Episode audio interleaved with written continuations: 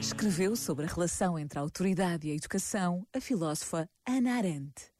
A crise da autoridade na educação está intimamente ligada com a crise de tradição, isto é, com a crise da nossa atitude face a tudo o que é passado.